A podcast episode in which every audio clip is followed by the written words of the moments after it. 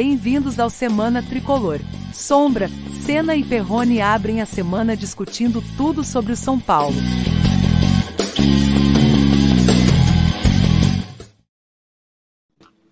Muito bem, pessoal, sejam bem-vindos ao Semana Tricolor. Muito obrigado pela audiência de todos vocês. Né? Estamos aqui mais uma vez para debater os assuntos do São Paulo, o que aconteceu no fim de semana e o que vai acontecer no resto da semana. Você que está chegando aí, não esqueça de deixar o seu like, ative o sininho, inscreva-se no canal Semana Tricolor, compartilhe esse programa, essa transmissão com os seus amigos são paulinos. Hoje eu aqui, Ricardo Sena, Daniel Perrone e o Pedro, do Legado Tricolor, nosso convidado especial. Boa noite, bom dia, boa tarde para quem está assistindo a qualquer hora. Olá, Pedro, tudo bem? Fala, Sombra. Fala, Ricardo. Fala, Dani. Prazer estar aqui com vocês. Muito obrigado pelo convite. Três, três lendas aí, né? Do jornalismo esportivo de São Paulo, sem falar a idade de vocês também, se querer ter essa brincadeira, mas muito obrigado aqui por me convidar. O único sem cabelo branco aqui hoje. Três lendas tricolores e uma Já delas. começou com o pé na lenda- porta. É, mas uma das lendas é uma lenda do turismo nacional. Exatamente. Referência. Quem, quem é essa lenda do turismo nacional que eu quero conhecer? Eu preciso É, viajar. Você tem espelho aí, ô Daniel? Tem espelho aí? Pô, gente, Ah. vocês estão. Olha, vocês estão literalmente viajando aí. É, vocês vão ver o ano que vem. Ano que vem eu tô com, com planejamento aí de viajar o dobro do que eu viajei desse ano. Que beleza. Graças a Deus. Que bom. Tá só do dinheiro. É, eu já tenho tudo preparado, menos a grana. Né? Mas Bom. assim, esse programa um dia vai nos dar muita fortuna, né? não só a Isso. riqueza intelectual, mas também a riqueza em espécie, para a gente poder fazer aquelas viagens, até acompanhar o tricolor, né? Só falta o dinheiro. É mais ou menos o problema do São Paulo. Ele quer ter os melhores jogadores. Só falta o dinheiro. Não é não? É isso aí. São Paulino que é São Paulino tem problema igual o clube. Que bom, que beleza. Mas vamos falar do jogo de ontem. Jogo que para alguns teve sabor de vitória, que para outros talvez esteja falando que absurdo comemorar um empate na casa do adversário, né? Então, começando pelo nosso convidado, o Pedro, um absurdo dizer que é um, um empate com sabor de vitória. O que, que você viu do jogo do São Paulo? Diz aí, Pedro. Sombra, longe disso. Não é qualquer empate e não é qualquer adversário. O empate para o São Paulo com o líder do campeonato e campeão é, era um empate que a gente já deveria ter tido no primeiro, no primeiro turno do campeonato, onde a gente estava ganhando a partida, no finalzinho tomou o empate e aí tomou a virada com cinco, seis escanteios do Palmeiras ali nos últimos lances. Então é um empate que já deveria ter sido uma vitória e o, o adversário é o campeão brasileiro. Então, o São Paulo agora, com essa vitória, além de tudo, ganha uma moral, né? Ganha uma moral para essa sequência, para esses últimos jogos que a gente estava precisando muito. Parece que agora o São Paulo tomou um tapa na cara ali depois da derrota da Sul-Americana e agora parece que, que deslancha rumo a essa Libertadores. Era o tapa na cara que a gente precisava. Era o tapa na cara que precisava. Doeu o tapa na cara aí, ô Senna? Boa noite, boa noite, Sombra. Daniel Perrone, viajante, Pedro, todo mundo que está assistindo aí. Bom, que esse tapa na cara acorde, né, o time, porque o São Paulo ainda é muito irregular, né? O São Paulo é capaz, o São Paulo surpreende a gente demais, né? É capaz de empatar com o Palmeiras jogando com nove e depois faz jogos péssimos contra Cuiabá, sei lá, contra outros aí. Se existe alguma ambição e matematicamente ainda é possível, bem possível chegar na, na Libertadores, né? É, que pelo menos isso se traduz em campo. Ontem foi uma partida muito digna, né? Digna, né? Tava falando aqui antes de começar o programa. São Paulo foi muito bem no primeiro tempo, na minha visão. Achei que foi legal, foi, foi um jogo bom. Perdeu chances, poderia ter aberto o placar já no primeiro tempo com o Reinaldo, com o Luciano, Igor Vinícius jogando bem. E no segundo tempo aí foi tudo desmoronado também por mais uma expulsão, né? A gente ainda vai comentar aqui se foi justo ou não a expulsão, mas é mais um jogo que um jogador pode colocar tudo a perder. E aí a gente poderia estar aqui se lamentando por causa dessa expulsão que desmoronou com o time, né, Sombra? Ah, sem dúvida nenhuma. E aí, Perrone, você foi no jogo ou você esteve apenas assim? acompanhando? Não sou sei. palmeirense? Sou palmeirense para ir no jogo?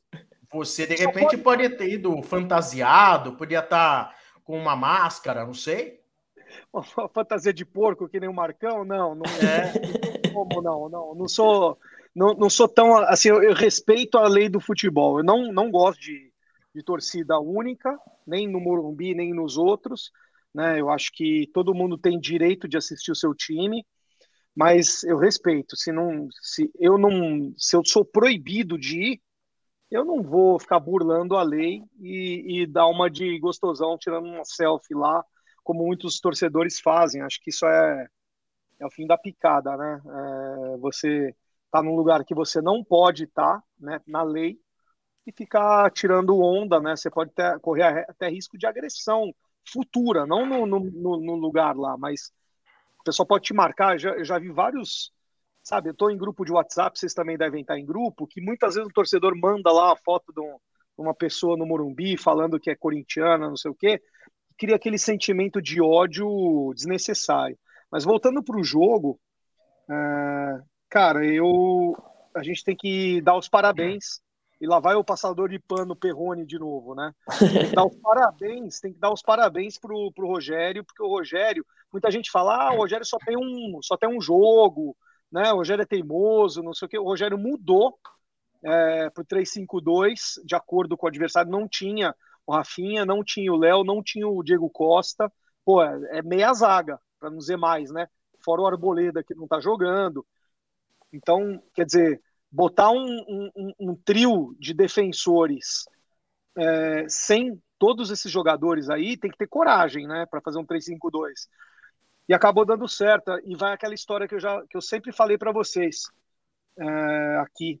Quando o Luciano joga bem, você pode ver que o São Paulo joga bem.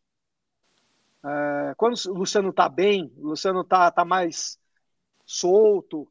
E onde que o Luciano atua no São Paulo? No meio campo, né, gente? Então, imagina se a gente tivesse um meio campista como o Lucas Moura, por exemplo, no lugar do Luciano num jogo como ontem um, um meio-campista de ofício que distribui a jogada e que chega chutando no gol. É, o Luciano foi muito bem, nada contra o Luciano. No primeiro tempo foi muito bem. Deve ter saído bravo, né? Porque, pô, quem é que quer sair de um jogo como esse, que você está no, no primeiro tempo jogando bem e depois de uma. A gente até pode falar um pouquinho depois, mas depois de uma cagada, né? É, nos acréscimos do primeiro tempo, né? Eu não perdoo o Ferrarese porque, cara, foi em bola parada do São Paulo e na frente do juiz. Se você for ver no ângulo do juiz, o juiz está na frente do que está acontecendo. Quer dizer, é, lógico que não foi. Acredito até, até que não seja intencional.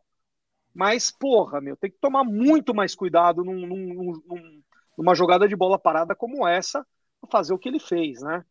É, ah, mas o Beraldo foi expulso também. Calma. Tem expulsão e expulsão, né? A expulsão do Beraldo foi providencial.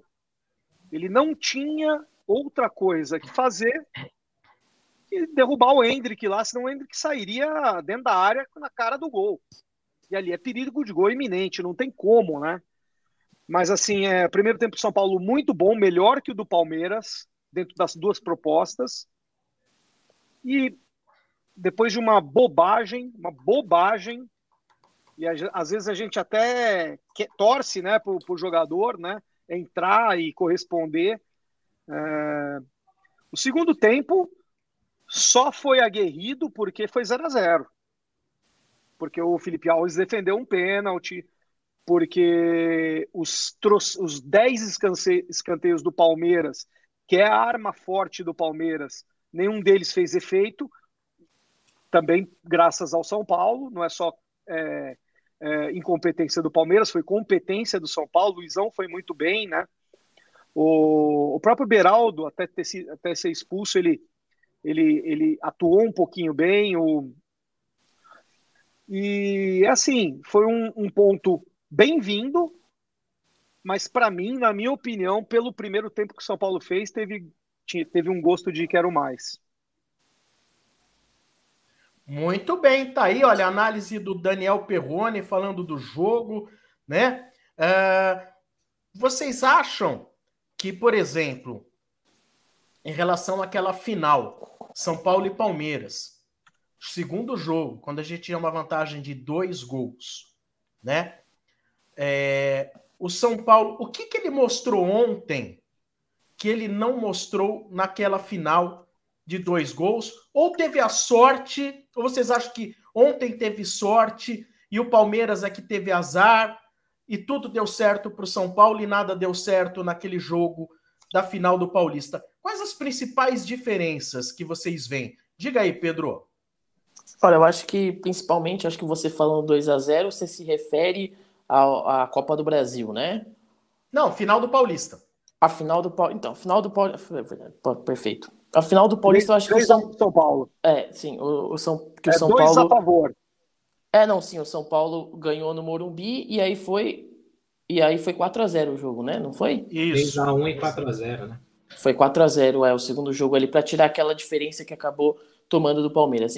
Enfim, eu acredito que o São Paulo nessa partida realmente mostrou ali é, o que o torcedor gostaria de ter visto naquela final, que era pelo menos chegar naquele primeiro tempo e ter segurado o time do Palmeiras ali pelo menos esses 45 minutos, que era muito importante. Você já chegar tomando gol e já acabar chegando uma moral ali, perdendo uma moral, eu acho que é bem difícil aí é, essa questão do São Paulo nesse segundo jogo ali do, do agora no, no Campeonato Brasileiro.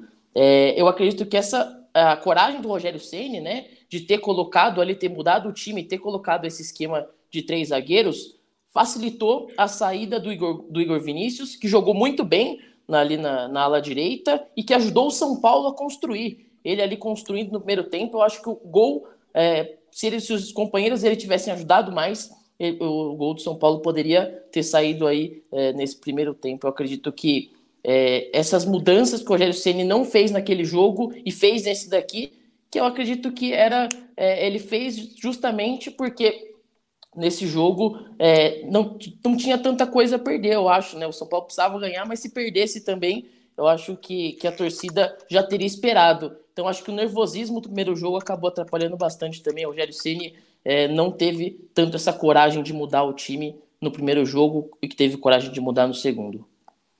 É, não, são jogos também de contextos diferentes, né? Um é final, o outro, o próprio Palmeiras entra com outra carga, né? É diferente, né?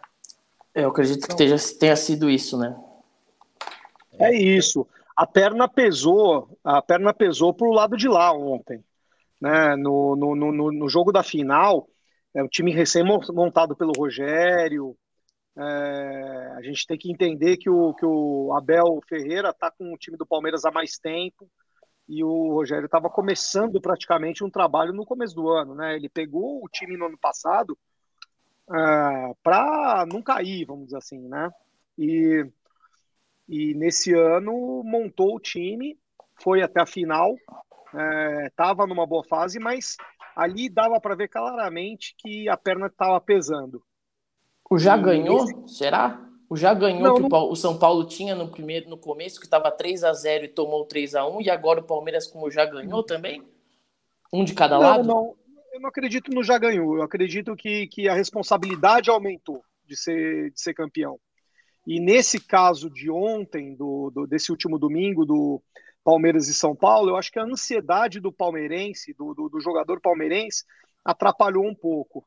Uh, e também a, a, a, o, o, o, grande jogo defensivo que fez o, o São Paulo, né? O, o, time entrou mais ligado também, né? Notoriamente você vê que, comparando os dois jogos, por mais que.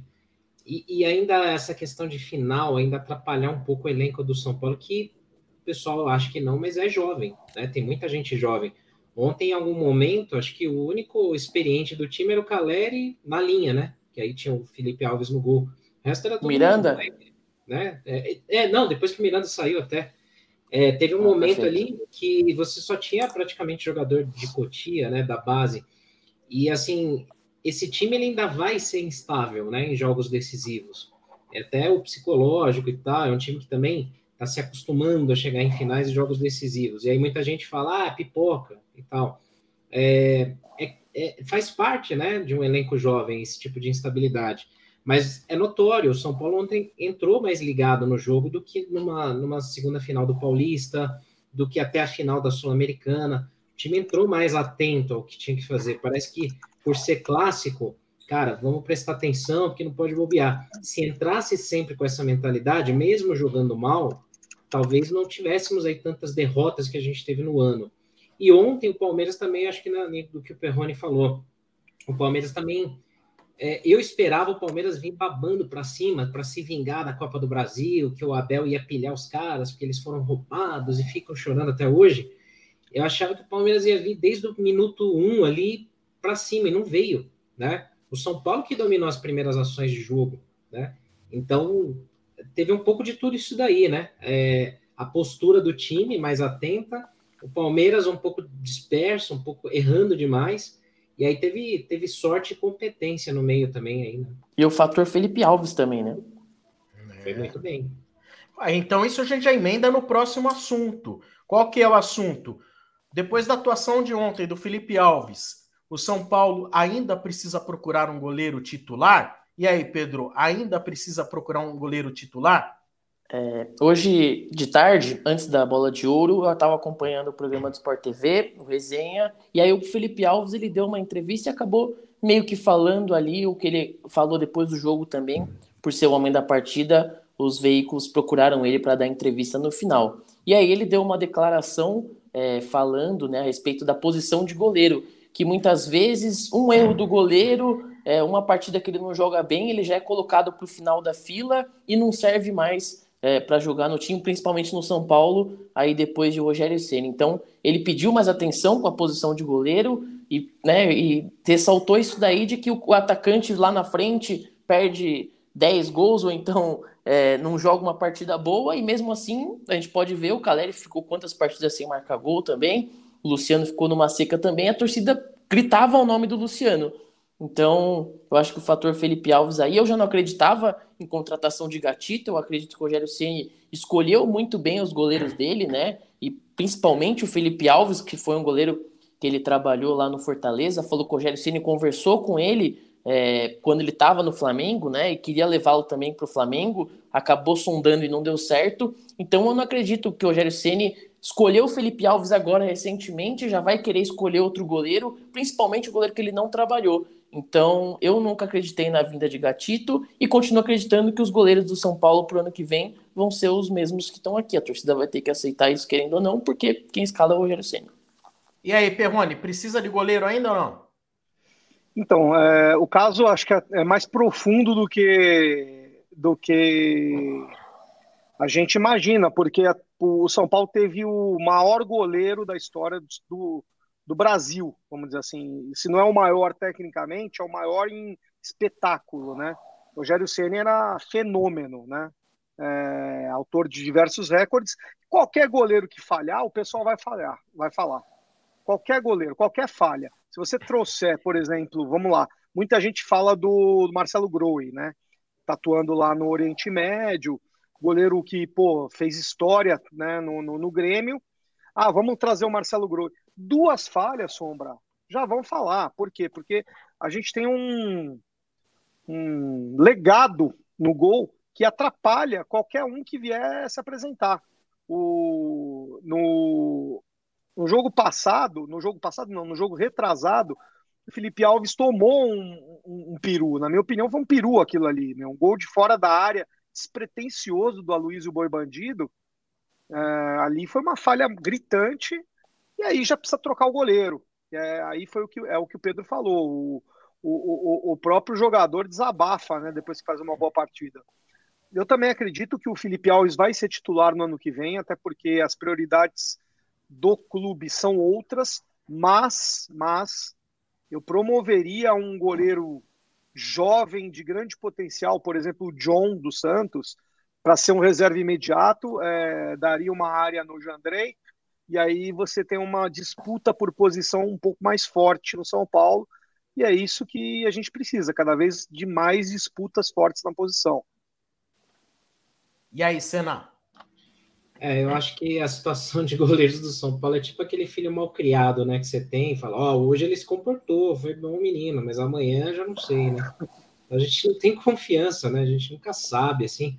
Felipe Alves não é um goleiro péssimo, que você fala assim, pô, foi um dos piores que passou no São Paulo. Não é. Ele, ele faz bons jogos, né? Não foi só ontem também. Mas parece que quando tá ganhando confiança da torcida, aí a gente volta para a realidade, aí tem uma falha. Mesma coisa com o Jandrei, né?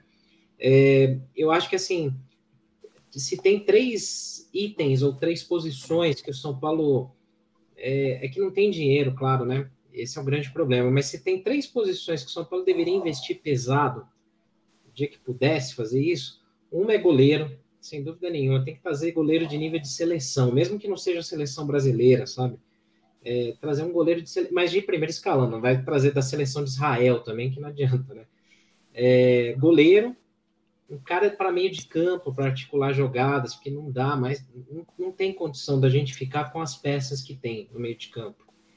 E se, se for trocar o treinador, se o Rogério sair, né, ou qualquer coisa que aconteça, aí o, treinador também seria uma outra posição, um outro item aí que o São Paulo deveria investir muito. O São Paulo já gasta muito em posições que às vezes já tem jogadores, gasta mal mas essas três aí são chaves, né? Para você montar uma coluna no time. Então eu acho que o São Paulo deveria ir atrás de um goleiro, sim. Ó, eu acho que o Felipe Alves ele vai ganhar a confiança da torcida na medida em que ele fizer para cada falha muitos milagres, para cada falha muitos jogos bons. E por enquanto não tem ainda uma proporção assim. Isso não quer dizer que ele é um goleiro ruim na minha visão, é um goleiro normal, um goleiro nota 6, sei lá. É um goleiro comum, mas não ruim. Né? Por exemplo, o Sidão, eu acho que era um goleiro ruim. O Sidão, nitidamente, para mim, era um goleiro ruim. Então, acho que assim, quanto essa proporção tem que ser um pouco diferente. Então, por exemplo, aqueles jogos lá que o São Paulo fez contra o Flamengo, né? Era o Jandrei que estava no gol. Mas, pô, se o cara consegue fechar o gol naquele jogo no Morumbi, já seria diferente. Então são jogos importantes em que a gente não tem alguém fechando o gol, como ontem o Felipe Alves fechou. Agora, quais quantos mais jogos ele vai fechar o gol até o fim do campeonato? Para a gente entender essa proporção entender qual é a grande necessidade de realmente contratação goleiro. Partindo-se do princípio, então, olha, não, ele é bom, mas é um bom reserva para ser titular, eu não sei se o lance é contratar um goleiro como o John, por exemplo. Não estou dizendo que ele é ruim. Qual que é o meu raciocínio?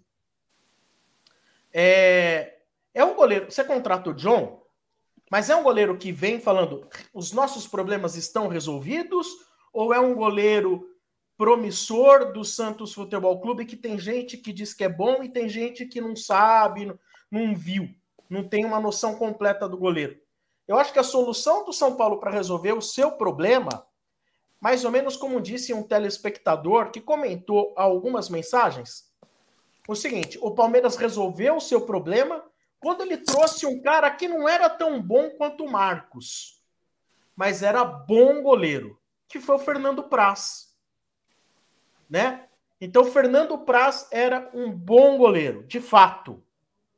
Né? Hoje, trazer o John é igual trazer, como o Palmeiras trouxe o Fernando Praz? Eu tenho medo de ficar gastando. Ó, quanto é o John? Ah, o Santos não topou 3 milhões, mas por 8 ele libera. Até 8 milhões no John. Aí vem, não resolve. Aí você soma 8 do John, com não sei quantos do, do Emerson que a gente trouxe, que era lá. Emerson, Ederson, lá, porra, do Bahia lá, o que bate na mulher. Aí, o Jean. O Jean, isso, o Jean né? Que só, um pouquinho, só um pouquinho igual, né? O Ederson com o Jean. É. Bom, aí você fica. Aí eu não sei mais 16 milhões do Volpe e ninguém resolve. Então eu sou a favor de chegar e falar assim: não, quanto é para resolver o problema? 30 milhões? Então tá bom. Não gasta nada no ano que vem, fica com o Felipe Alves, mas gasta 30 milhões em 2024 e resolve o problema. Minha opinião. Então, falaram do Neto, né, do, que era do Barcelona, mas ele já tá na Premier League, cara, já tá É, se eu não me engano, tá no Bournemouth, né? Não sei. Uh, é, Bournemouth, o Neto tá. E, o cara que tá lá, que é jovem, o cara tem mercado, o cara não vai querer voltar para o Brasil antes de, de tentar vencer na Europa, né? Ganhar um outro centro. É que assim, o São Paulo sempre traz apostas, né? É, algum colega aqui no chat falou, né? Palmeiras, quando o Marcos, que era uma situação parecida com a do São Paulo, né? O Marcos saiu, uma, o Palmeiras historicamente sempre formou bons goleiros, né? Faz muitos anos isso. E o São Paulo não. O São Paulo nunca formou bons goleiros. Teve o Rogério na base, é, que veio do Sinop, mas o São Paulo nunca formou, sempre contratou. E o Palmeiras foi lá e teve o Cavalieri, que eu gostava bastante, achava um baita goleiro, mas teve um período também muito instável até chegar o prazo, depois, né, é, é, se estabilizar aí com o Everton e tudo. O São Paulo ele precisa trazer, ter esse olhar, sabe? Precisa trazer um cara experiente que se ele falhar num jogo, é, o cara não vai se abalar, o cara vai manter a pegada para ir melhorando. Muita gente aqui no, no chat falou: ah, o, o goleiro da base do São Paulo, porque ele fez um gol de falta. Aí ele falhou contra a Ponte Preta ontem no, no Sub-20, esses dias. Já tinha gente matando o moleque, nem subiu, né? Então, para aguentar também essa parte da torcida que vai ser 880, tem que ser um cara de bagagem, né? Não adianta ser mais uma aposta. É, então, mas o... você mesmo, você mesmo, Senna, falou que precisa ter um cara experiente que falha num jogo e depois é, é, tem personalidade para. É o Felipe Alves. Não, mas um cara de peso, de bagagem, que assim, se o cara falhar, você fala, putz, falhou, que nem o Zete. Eu lembro de um frango do Zete contra o Flamengo no Maracanã, que eu falava, mano do céu, como é que o Zete tomou um gol desse? Mas era o Zete, você sabia que no outro jogo o cara ia fechar o gol, né? Hoje Valdir você. igual, tem... Valdir era a mesma coisa. Também. Mas você não vê isso no Felipe Alves, né? Putz, falhou hoje, meu Deus, semana que vem vai falhar de novo. Você fica não, mas Não é porque ainda é um começo de trajetória dele no São Paulo? Você costumava acompanhar ele bastante também no Fortaleza? Você... Então, mas aí que tá é, o Felipe Alves no, no, São Paulo é um começo de trajetória, mas na vida dele ele já é velho, na carreira, né? Ele já passou por muitos clubes. É, o Zete, por exemplo, quando falhou no São Paulo, ele já tinha um baita do histórico no Palmeiras, né? O Valdir já vinha de muitos anos no São Paulo tal. O problema é que, assim, pelo passado do Felipe Alves, você já não fala assim, putz, é um puta goleiro, é um cara que, né, de estofo mesmo, de bagagem. Eu, eu, não, eu acho que ele, ele seria um cara bom para compor elenco, para ser um reserva, mas eu ainda não vejo aquela segurança para ser titular, sabe? Bom, então ficamos como o placar aí? Qual ficou 2 a 2 3 a 1 4 a 0 Quem é a favor, então, de contratar um goleiro de verdade para o ano que vem? Levanta a mão. Ah, eu sou, né? É, um goleiro de verdade para o ano que vem, eu sou. Quem vai pagar? É, não, é, Qual é o goleiro de verdade? Exato. É, tem o Groi, que eu acho um goleiro de verdade. Acho um goleiro que pode assumir a bronca, tem experiência, tem histórico no Grêmio, uh, é ídolo lá no Oriente Médio, né, no time dele. Quem mais? A galera falaram aqui, falaram aqui, Walter, Rossi. Então, é um goleiro de verdade? Definam o que, que é. Sombra, você, vai. Defina o que, que é um goleiro de verdade. Por exemplo, o goleiro de verdade é aquele que já mostrou em outros clubes por onde passou a sua importância. Então, que nem eu dei o exemplo lá. Marcelo Praça... Lomba, por exemplo? Marcelo não, Lomba não. Não. Não, para mim não. Para mim também não. Acho que Lomba, Felipe Alves, estão todos aí dentro do mesmo contexto. Só que você jogar no time do Palmeiras é mais fácil defender a meta do Palmeiras do que defender a meta do São o Paulo. Fábio, o Fábio do Cruzeiro é um goleiro de verdade? Eu acho que já foi um goleiro de verdade. Hoje eu, eu, eu não sei. Eu acho que ele já é um fim de carreira. Né? Diego Alves. Também acho que já passou o tempo. Eu, eu Tadeu do Goiás. Tadeu do Goiás. Vamos Tadeu eu gosto, mas eu acho que também tem o ponto do. Além de já ter renovado o contrato ficar mais caro, né?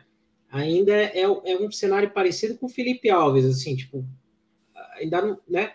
Um cara que eu acho muito bom, mas jamais o Santos venderia é o João Paulo. Acho um baita de um goleiro, salvou, passou por vários apertos oh, no Santos, segurou a onda. eu tentaria um goleiro de seleção. Eu tentaria um goleiro. Não seleção brasileira, porque não dá. O Everton, o, Cássio. O, o, o, Armani é um goleiro de verdade para vocês? Eu, eu, eu, eu, eu, eu, sim, eu penso que Era, sim. Né? Sim, Esse eu é um penso.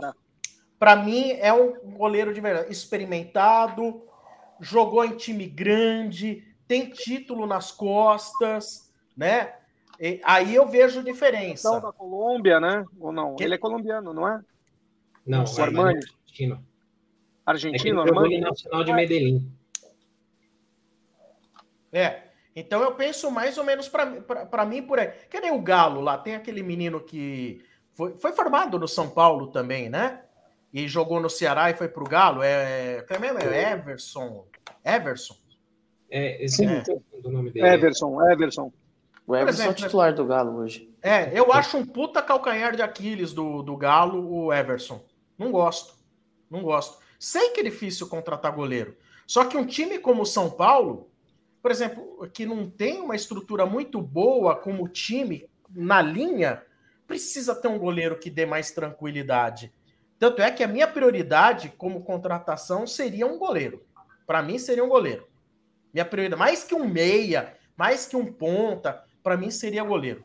O goleiro, você sabia que o goleiro do Melgar, né, que é, é da seleção peruana, foi oferecido para São Paulo. Vocês viram algumas atuações dele? Ele que, que defendeu aqueles pênaltis contra o Internacional. Ele, os dois jogos que ele fez contra o Internacional, ele foi bem. Não, Esse é um goleiro de seleção. Vocês viram ou não?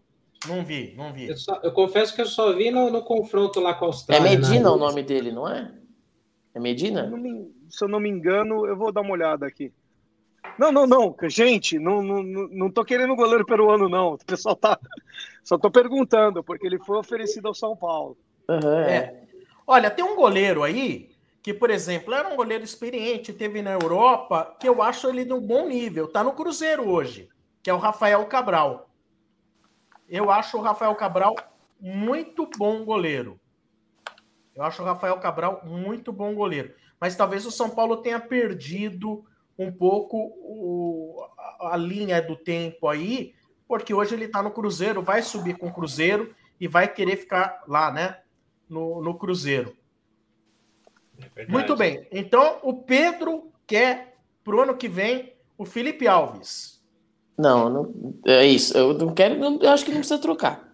Entendi, não. Dá para, eu sei, lógico. Não é o goleiro dos sonhos, mas acho que não precisa trocar. Eu, eu, eu acho que o Rogério Ceni tem um plano para o Felipe Alves ali.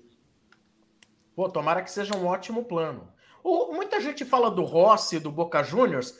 Eu só vi ele jogando pelo Boca contra o Corinthians. É bom goleiro?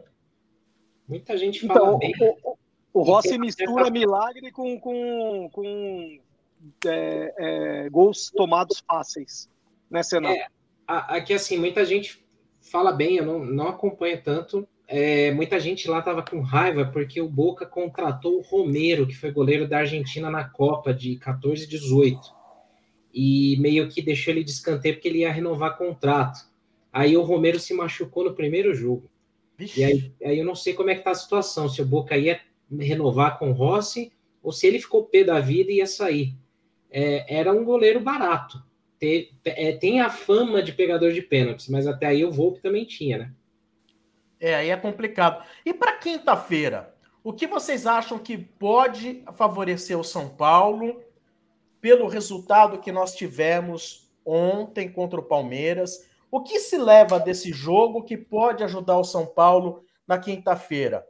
Tática, é, psicológico, o que, ou nada, nada a ver? o que foi no domingo foi no domingo, quinta-feira, outro jogo, outra história, outro contexto. Fala aí, Pedro. Ah, voltando ali na, na minha introdução ali, falando do tapa na cara, né? Que o São Paulo acabou levando aí, que perdeu a Sul-Americana, tava meio ali atordoado, tava nas cordas, e agora parece que deu uma reacendida, né? Parece que, que deu uma, uma moral para o São Paulo esse empate aí contra o Palmeiras e era o que a gente precisava de fato aí vir. É, o Felipe Alves, voltando à entrevista que eu falei dele hoje à tarde, ele já estava pensando na partida contra o Galo, já na 35ª rodada, numa terça-feira no Morumbi. Ele falou dessa partida, que é um adversário direto que o São Paulo vai ter ali na briga pelo sétimo, oitavo lugar, e, e, o São Paulo tem mais número de vitórias do que o próprio Atlético Mineiro. Então, o São Paulo não tá, os atletas não estão pensando só nesse jogo de quinta-feira, já estão pensando mais lá na frente também. Então, essa acordada que a gente deu contra o Palmeiras volta com a torcida também. Um jogo em casa, um jogo que estava atrasado, e agora a gente vai nivelar né, os números de jogos, tirando o Corinthians aí, que, que não jogou no final de semana, mas o pessoal que briga ali, o São Paulo vai estar no mesmo, no mesmo patamar que eles ali de jogos, e aí eu acredito que a torcida, bem provavelmente, vai apoiar o time aí na quinta-feira. Espero que São Paulo não faça muito frio para ter um Morumbi minimamente cheio. Frio não vai estar, tá não, viu? Já vi a temperatura aí, não vai estar, tá não. Porque dessa Eu última sou... vez que tomaram chuva lá, muita gente ficou. Não, mas assim, pelo menos não tem previsão de frio, hein, gente? Pelo menos não tem previsão de frio. E você, ô Perrone, o que, que nós vamos levar de bom do domingo e que pode servir na quinta ou não tem nada a ver? Sombral, São Paulo tem que focar é, que é totalmente possível, é, ganhando do Curitiba, você ficar em nono colocado, disputando a vaga de oitavo com o Atlético Mineiro, com, com o América Mineiro, que, tá, que vai estar tá um ponto na frente do São Paulo, se o São Paulo ganhar, e do Atlético Mineiro. E até o próximo. Sim, próprio Atlético. Três pontos na frente, é. Então, assim, tem muito em jogo esse, essa, essa partida contra o Curitiba. Porque, pô, gente, é, cair não cai. Ah, vamos esquecer essa, essa, história de cair, né? Não, é, vamos para, isso já foi. 46, isso já foi. Então agora, se você se você ganha do Curitiba, cara, tem que voltar tudo de novo. Tem, a torcida tem que apoiar, o São Paulo tem que, tem que é, terminar é, naquilo que, que, é uma, vamos dizer assim, um, um prêmio de consolação do ano que é você ficar em oitavo ou então até mesmo em sétimo lugar no campeonato. É possível. E para isso, São Paulo não pode ramelar de novo, né? São Paulo tem que fazer uma apresentação digna no Morumbi, né? esquecer aquela partida contra o Botafogo, vai que. Uh... Aliás, Sombra, eu queria até falar isso aqui no, no programa. Você, acho que dois ou três programas atrás, você falou: o São Paulo por momento, por momento, não só o momento nesse ano, mas em alguns anos é o Botafogo, né? E você pode ver o Botafogo ganhou de São Paulo no Morumbi, na hora que vai, perde do, do Internacional em casa. Né? Então é, é, igualzinho. Se você for ver o é. Botafogo e São Paulo, além de estar no, com os mesmos pontos, eles fazem as mesmas bobagens. É... Coisa é típica, é coisa característica de time mediano. É irregularidade. Pois é. Mas eu acho assim, se, se, se o São Paulo botar na cabeça de que ganhando do Curitiba ele, ele volta forte para uma briga aí de Libertadores, acho que dá para acreditar é, um pouquinho nessa equipe, porque tem alguns jogos que o São Paulo tem toda a condição de ganhar, né? É, Atlético Goianiense, é, o Atlético Mineiro é um jogo de seis pontos no Morumbi. Então, é, tem condições sim, e tem que levar a sério essa, essa partida contra o Curitiba e a torcida tem que comparecer sim. É, o grande problema é como que o Rogério vai montar a defesa, né? Porque a gente, se o Diego Costa não voltar, putz, volta o Léo, vai ter improviso, é, o Beraldo tá suspenso, Miranda tá machucado, talvez não Luizão. jogue mais no ano. Né? E o Luizão? Luizão, joga.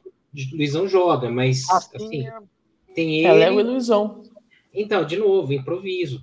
É, se for com três Léo, Luizão e Rafinha.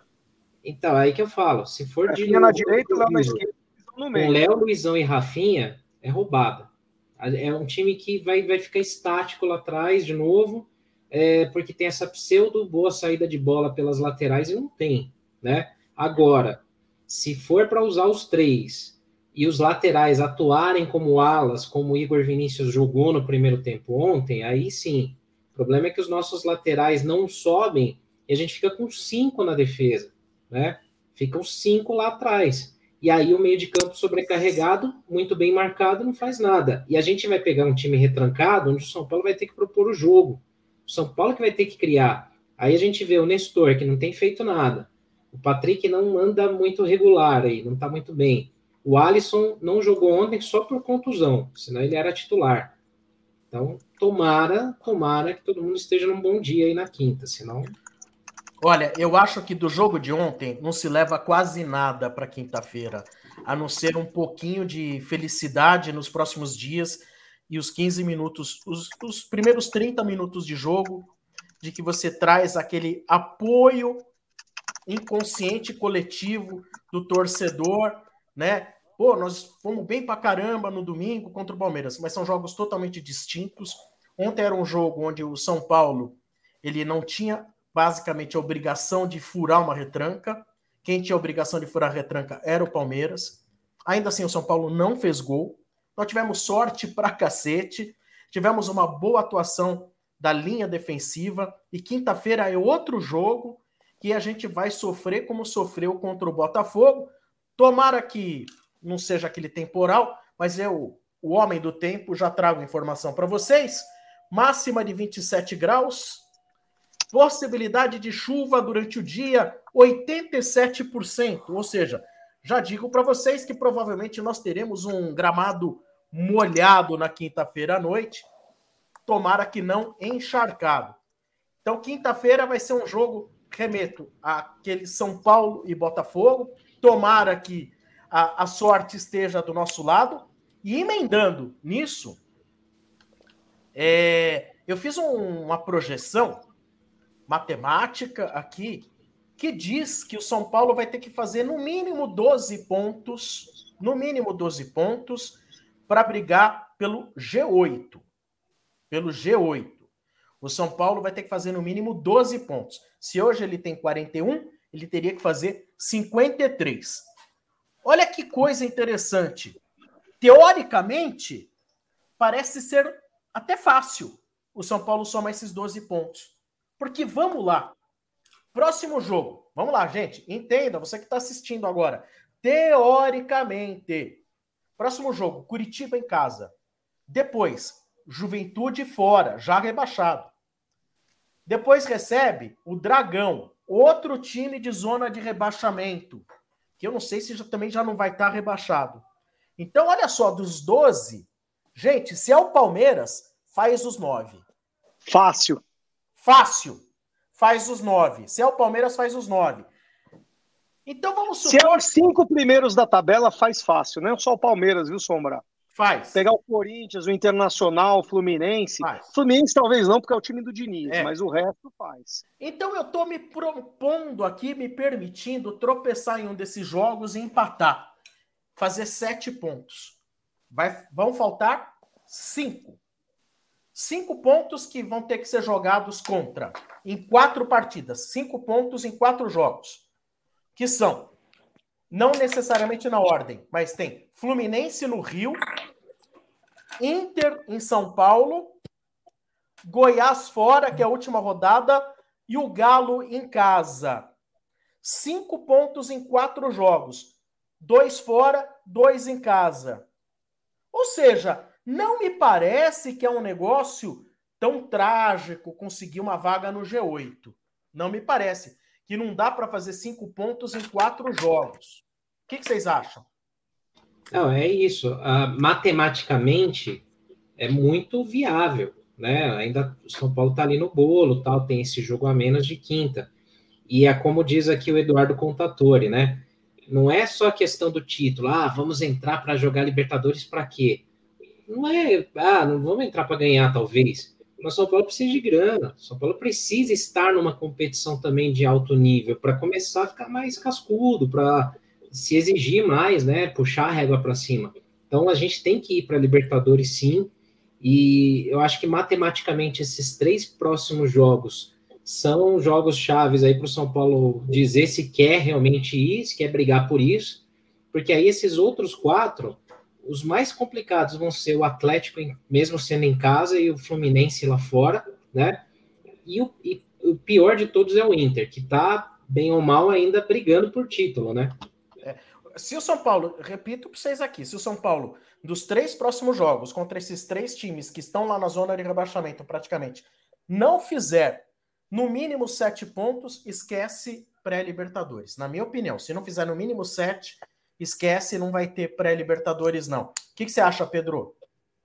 Oh, eu acho que realmente esses três jogos aí, que com times da, da parte de baixo da tabela, são os mais importantes até para o São Paulo, né? Você, você falou aí que já tinha esquecido do rebaixamento, mas até se distanciar daquela parte de baixo lá e deixar o pessoal lá mais para trás.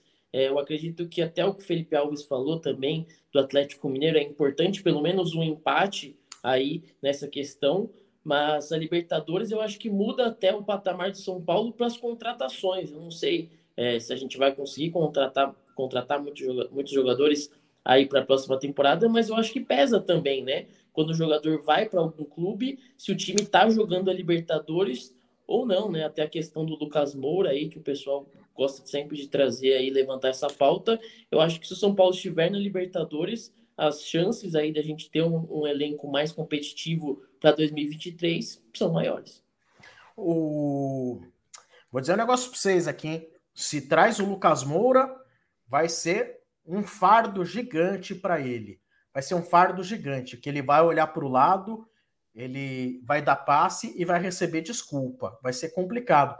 Agora, uma outra coisa que eu queria dizer, é, você falou aí que talvez melhore o nível das contratações, mas o Rogério ontem na coletiva disse que indo para Libertadores ou não, o, o, o dinheiro é o mesmo, ou seja, nenhum eu gosto de pontuar aí que é ano de eleição, né? O Júlio Casares ele quer se reeleger, ele fez aí duas eleições aí para tentar essa reeleição. Por mais que ele vá até endividar o clube, eu acho que ele quer que trazer a torcida de volta para o lado dele. Eu acredito que ele vai mover aí mundos e fundos para tentar as melhores contratações, por mais caras que elas forem, que elas forem, é, porque ele precisa aí desse apoio para o ano de eleição. Acho que isso daí muda também, não? Ah, Pedrinho, acho que não, viu? Acho que a política do São Paulo é tão nefasta que se acha o, o Casares não vai precisar do apoio de nenhum torcedor para se eleger. É, ele tem um sim, colégio sim. eleitoral, entendeu? É, Júlio Casares, eu acho que está eleito também, mas... É, tá eleito. A questão de ser campeão, eu acho que é mais porque realmente aí eu dou o braço a torcer o Casares ele, ele, ele botou o, o São Paulo mais competitivo do que os outros, né? Do que o, o Aidar, do que o, o Leco. O São Paulo hoje é mais competitivo e, e chegou aí às, às finais. Mas é, achar que o, o, o Casares vai contratar porque ele precisa ser reeleito, é, eu, eu, na minha visão, acho que é uma coisa lá dentro de São Paulo não tem nada a ver com a outra. Tem muito cara lá que é. não sabe nem. Se você for botar lá é, para o cara escalar é, oito dos onze que mais jogam no São Paulo, o cara não consegue escalar três. Capaz do cara colocar Rogério Ceni como goleiro bom, ainda, escalando. Bom, mas tem conselheiro que não sabe escalar o melhor time da história de São Paulo. Ué. O seguinte, é mais barato, viu, Pedro? é, abrir diretorias lá no clube, diretoria da bote, a diretoria da piscina, diretoria social B, A, X, Y, Z. Isso é mais barato que trazer jogador e agrada mais conselheiro, viu, cara? Sabe como o Juvenal, isso é uma lenda, tá? Não, não é uma coisa verdade, pode ser verdade ou não. Mas sabe como o Juvenal conseguiu é, é, contingência para se reeleger pela terceira vez? Inaugurando um elevador no clube. Grande elevador, inclusive, ali da parte, parte superior ali, ajudou muitas senhorinhas ali que vão ali então, pra, Não tem nada a ver com futebol, não tem nada a ver com contratação, não tem nada a ver com título. É... E tem outras cositas más também, né? Mas, enfim. É verdade, é um pouco do que a gente vê aí de. É... O que, que foi? O que, que é? Petrobras? Orçamento secreto? Não. Ah, não, é outra. Eu tava confundindo as coisas confundir as coisas. É, dá um belo pensando... churrasco, hein? Nenhuma mensagem subliminar aí. É, é isso aí. Agora chegamos aqui uh, naquela enquete que a gente sempre faz nos finais do programa, né? Ah, vamos tá- participar, tá... galera. Você que está assistindo aí, deixe o seu like, hein? Ative o sininho, tá bom? Inscreva-se no canal Semana Tricolor e compartilhe com seus amigos. Vamos lá. Top 3 piores contratações que vocês já viram no São Paulo. Top 3 piores contratações, começando pelo Pedro. muito obrigado, Sombra. Eu vou fazer jus aqui à minha idade, apesar de não tão jovem assim, com 24 anos, mas eu vou trazer aqui para minha decepção recente, né? Com certeza, eu acredito que vocês vão trazer aqui é, jogadores que foram talvez até decepções maiores ou piores contratações dentro de campo, mas o, o meu primeiro colocado aí, já começando por ele, Daniel Alves, né? Conversando com as pessoas aí que, que a, a respeito do Daniel Alves, quando aconteceu tudo o que aconteceu, era um jogador que a gente, pô, eu gostava demais. É muito bom você ver um jogador na lista da seleção brasileira quando sai, né? Pô, esse jogador representa o meu time, capitão do meu time, e é uma grande decepção aí. Então, para mim, é um, o top 1 aí piores contratações do São Paulo. Em segundo lugar, eu vou colocar um cara que desde aquela bola contra o Corinthians não me desce, tá? E é um jogador que eu acredito que o São Paulo é, contratou, até porque ele passou por diversos clubes do Brasil, mas uma contratação que eu nunca gostei, né? E fez o que ele sempre faz em todos os times, que é passar deixar uma marquinha boa ou ruim, mas nada de, de gigantes expressões e ir para o rival Diego Souza. Não, não gostei da, aí sempre da, da passagem de Diego Souza. Achei que São Paulo não deveria contratar, mas enfim, Diego Souza passou, deixou aí o que ele tinha para deixar e foi embora. E aí eu vou deixar aqui os dois empatados em, em terceiro lugar aqui. Eu acho que ainda é muito cedo para criticar o Galopo, mas toda vez que eu vejo ele entrar em campo no segundo tempo, eu já vejo, já consigo ver o Pedro do futuro um pouquinho mais careca a respeito né, dessa contratação, porque você fala que você quer saber para um como que assim é 30 milhões, né? E aí então o e o Pablo, obviamente, os dois por terem o mesmo preço e por terem sido as duas maiores contratações da história do São Paulo, eu acho que são igualmente ruins. Eu espero que o Galopo tenha um destino diferente do que o Pablo. Esse é meu top 3, Daniel Alves, Diego Souza e Pablo. Muito obrigado. E você, Perrone, não foge não, não foge não. Então, lembra, Sombra, que a gente comentou nos bastidores aqui que as, contrata as piores contratações elas podem ser porque o jogador é ruim, ou porque o jogador é safado, ou porque o jogador simplesmente não deu certo, foi uma decepção, né? Eu vou contar três safados, tá? eram ruins, tá? Não sei se eram ruins ou não, mas foram muito safados com o São Paulo. O maior deles, na minha opinião, foi o argentino Clemente Rodrigues, que era do Boca.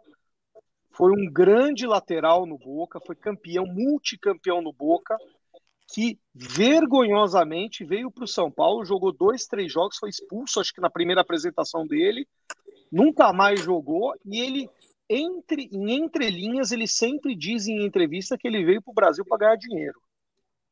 Então esse é o primeiro, Clemente Rodrigues, e não dá para dizer que era ruim, porque jogou muito pouco no São Paulo e sempre fez boas apresentações, era ídolo lá no Boca.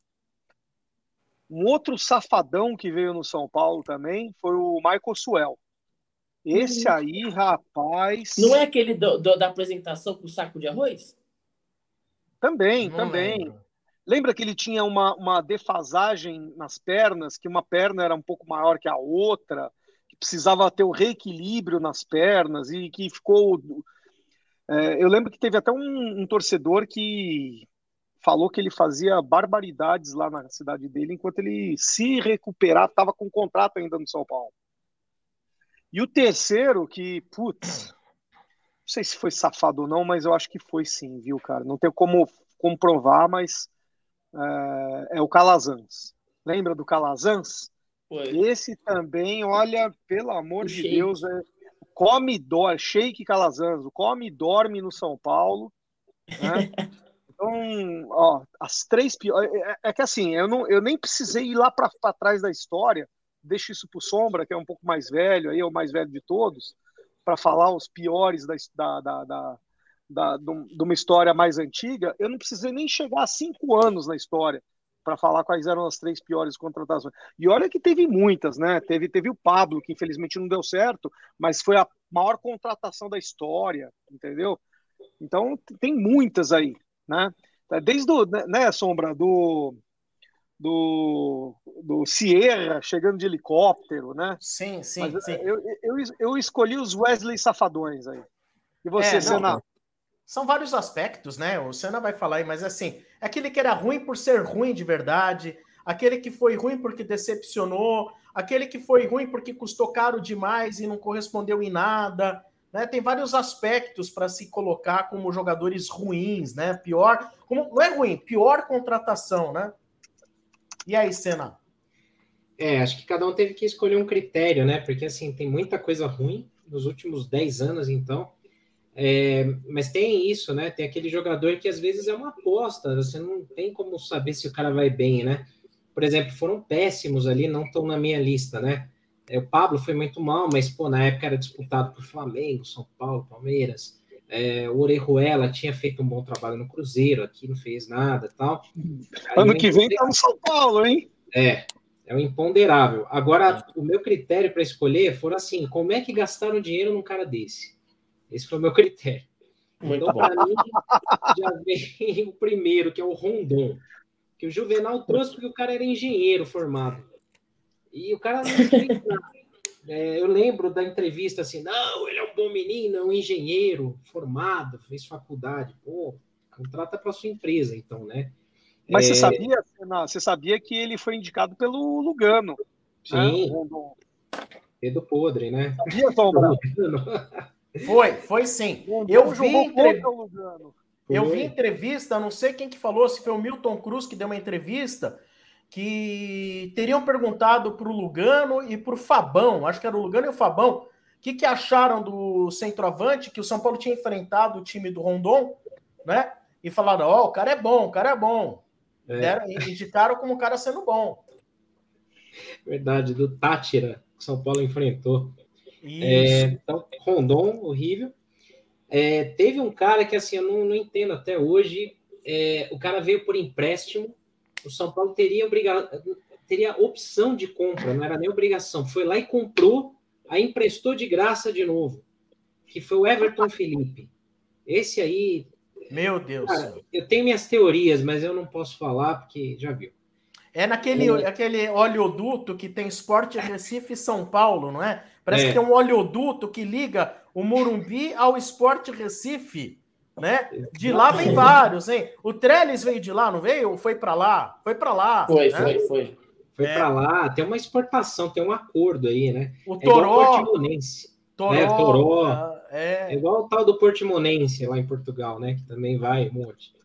É, então, Everton Felipe é inexplicável. E o outro é um cara assim que simboliza todos esses outros ruins, tipo Chiesa, Michael Suel, Birubiru, nossa, toda essa tralha aí que é o Calazans. Até porque, como o Perrone falou, ele simboliza até pela sacanagem que o cara fez depois, recebendo do São Paulo, não querendo rescindir, não ia para treino, e o São Paulo ficou refém de um cara que, putz, só lesou os cofres aí, mas quem lesou mais foi quem trouxe ele, né? E aí não é responsabilizado depois.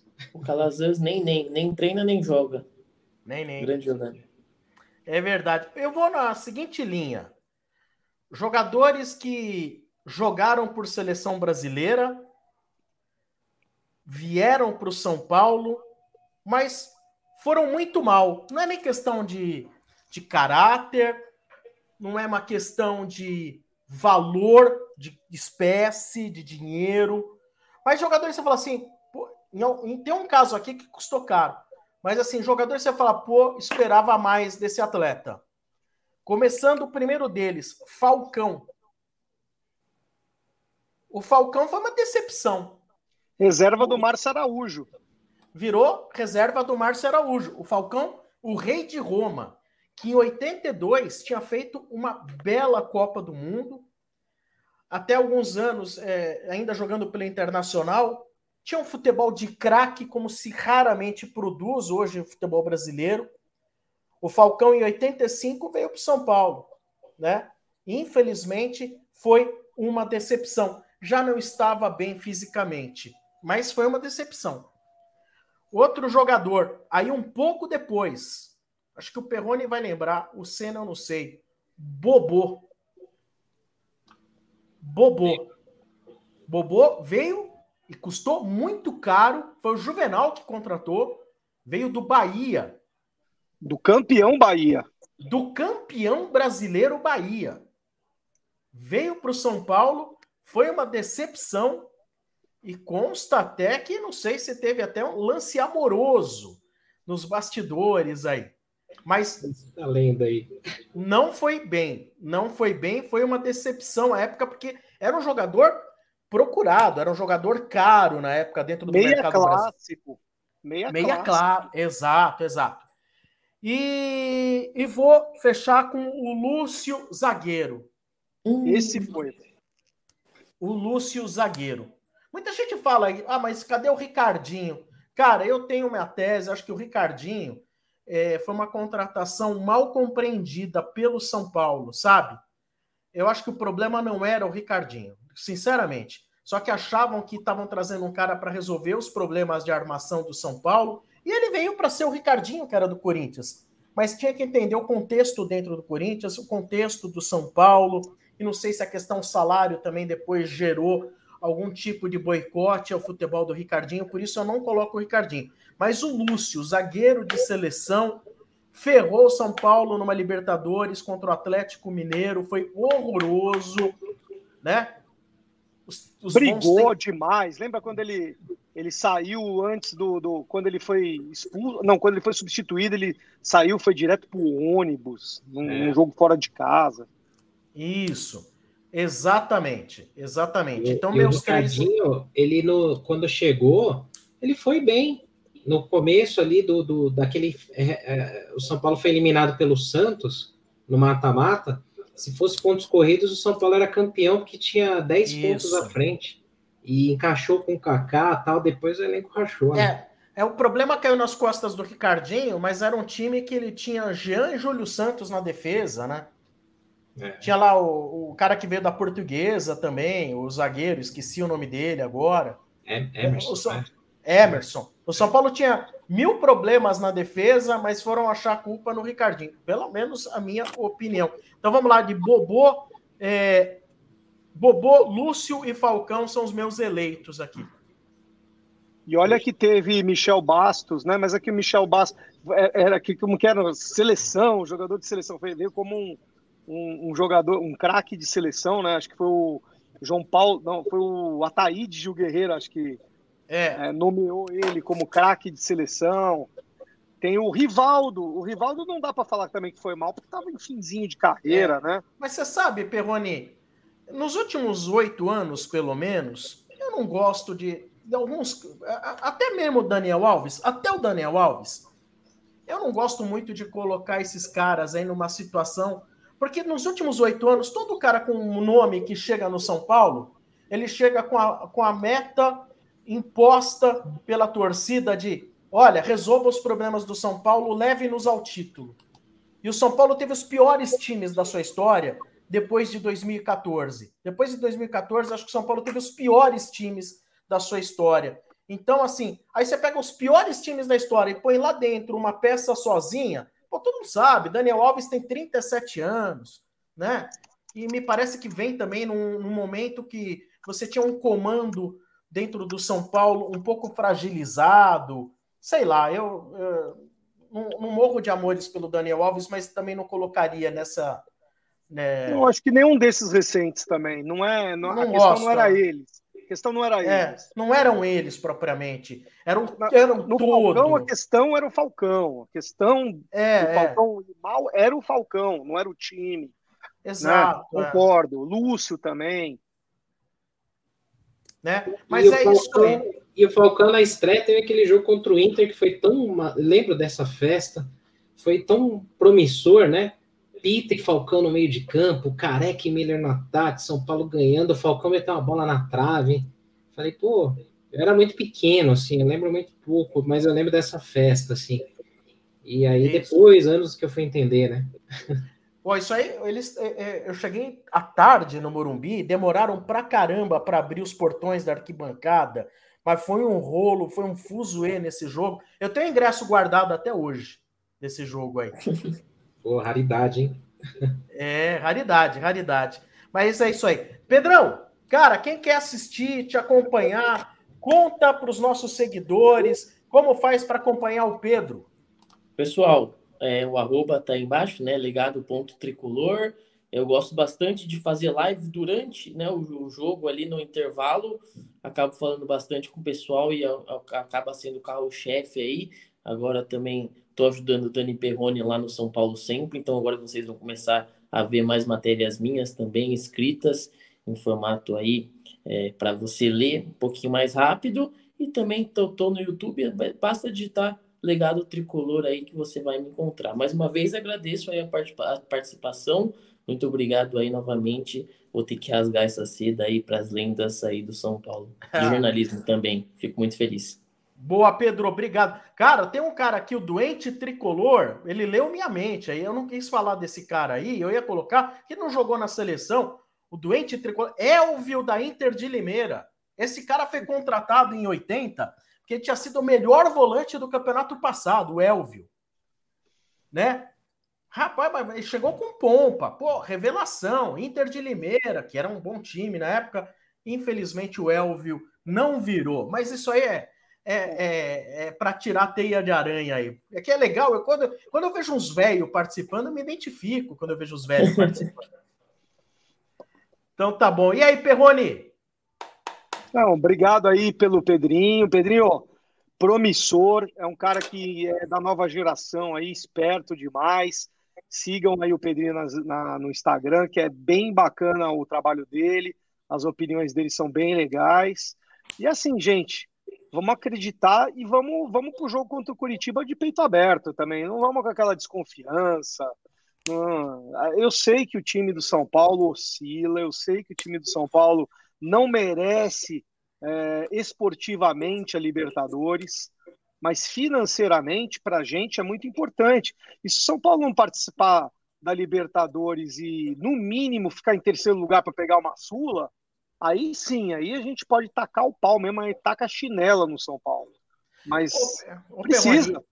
E gera até, além da questão do dinheiro que você pode pegar ali de uma pré-Libertadores, que, né, e de repente, quem sabe, para a fase de grupos, mas gera um fator motivacional também para a instituição, para a torcida. Pô, olha, nesse ano nós vamos para a Sul-Americana, por ano que vem estamos indo para a Libertadores. Passa uma ideia de melhora, ainda que a gente saiba que a gente não vai ter time bom. É isso. Obrigado, gente. Queria também agradecer o Lailton, né? O Lailton tá aí, né? Com a Use 360, né? Tá, São... tava aqui na rádio, tava aqui na rádio agora há pouco. Ah, então é por isso que ele estava assistindo, né? Ele já estava aí concominado aí com vocês, então ele resolveu assistir. Então, Lailton, um dos maiores preguiçosos torcedores, já falou pra gente que desiste, São Paulo não vai passar nem da pré-Libertadores, pode vir o que vier, que São Paulo não vai passar.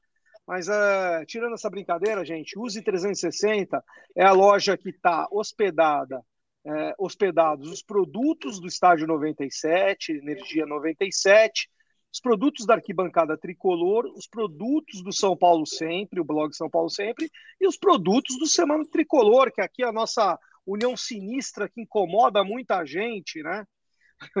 Mas assim, galera, visitem Use 360, tem camisetas temáticas dos programas, do blog, do portal, da rádio, em breve também do legado tricolor, por que não, né, Pedrinho?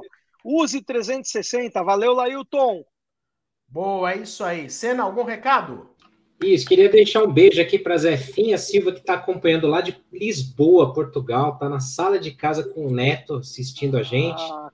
Neto português, que já vieram assistir jogos aqui no Brasil. Então, um beijo para você, Zefinha, que está acompanhando aí. Todo mundo que está acompanhando também ao vivo e a galera que vai acompanhar aí nos podcasts, né, nas plataformas de podcasts, Spotify, Deezer, Google, Apple Daqui a pouco o programa está online lá. E deixa o like, se inscreva no canal aí, porque você ajuda muito a gente chegar a mais São Paulinos. Quanto mais likes vocês deixarem, mais esse vídeo e esse canal aparece como recomendação para outros tricolores. Então faz sua parte aí para ajudar a gente também.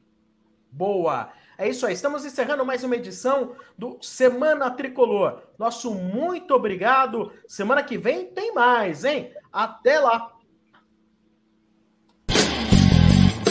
Bem-vindos ao Semana Tricolor. Sombra, Senna e Perrone abrem a semana discutindo tudo sobre o São Paulo.